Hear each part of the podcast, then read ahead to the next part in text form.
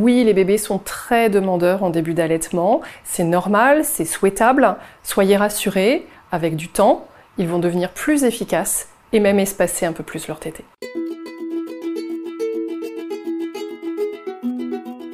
De nombreuses mamans sont surprises par euh, l'exigence d'un nouveau-né et par la fréquence des tétés et notamment par le fait que le bébé reste un certain temps sur le sein. Les études nous révèlent que les bébés vont téter en moyenne 8, 12, 15 fois par 24 heures, en tout cas au début, et les bébés vont téter entre 10 et 67 minutes. Pour autant, si vous avez un bébé qui est pendu au sein en permanence et que sa prise de poids est modérée, ça vaut le coup de faire appel à quelqu'un de spécialisé et de voir pourquoi cette prise de poids est modérée. Si votre attente est d'espacer les tétés et d'emblée d'avoir un rythme, euh, il est bon de garder à l'esprit que dans cette phase d'installation, on pose réellement les fondations d'un allaitement. On pose la base, votre bébé s'entraîne, apprend à téter en faisant, et souvent il se loupe un petit peu, il est un petit peu maladroit, donc vous l'accompagnez, vous l'aidez, et à force de répétition, votre lactation continue de croître, continue de s'installer, de se calibrer, d'arriver à un palier optimal. Et votre bébé, en parallèle, continue de gagner en maturité.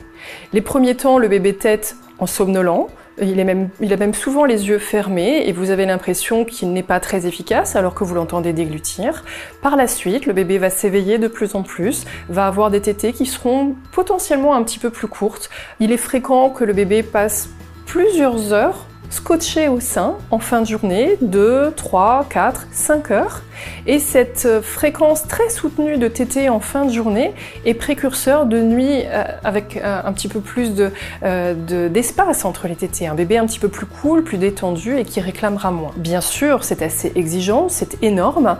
si votre préoccupation est de maintenir une maison en ordre, de s'occuper des grands au moment de l'arrivée du bébé, il existe tout un tas d'astuces pour permettre à votre bébé d'être confortablement materné, pour vous permettre d'avoir une lactation qui s'installe confortablement. Et peut-être que faire qu'utiliser un porte-bébé, je pense à une écharpe de portage, soulever le sein, mettre le bébé au sein et lui permettre de téter à sa guise, va vous libérer un petit peu le dos, va vous aider à vous détendre, vous minera un petit peu moins le moral, vous serez moins concentré sur cette demande intense de la part de votre bébé, vous vivrez sans doute mieux et puis un beau jour, eh bien votre bébé va espacer cet été sans réellement qu'on lui ait imposé un rythme. Certes, certaines personnes vont considérer que c'est une période assez galère.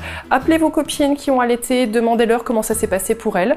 Beaucoup vous confieront qu'elles ont vécu ça aussi, mais quelques semaines plus tard, elles sont elles sont incapables de vous dire pourquoi c'est un bonheur d'allaiter, mais euh, finalement, ce temps de proximité, cette intensité de, présence au tout début finit par, euh, changer de forme euh, et elles sont particulièrement heureuses d'avoir leur bébé au sein. Si le bébé reste très longtemps au sein, qu'il prend peu de poids, on réfère à un spécialiste. S'il tête très souvent que les tétés sont agréables et que c'est épuisant pour vous, on trouve un moyen de materner et de soulager votre dos pour que vous puissiez concilier allaitement et un, un quotidien un peu plus actif.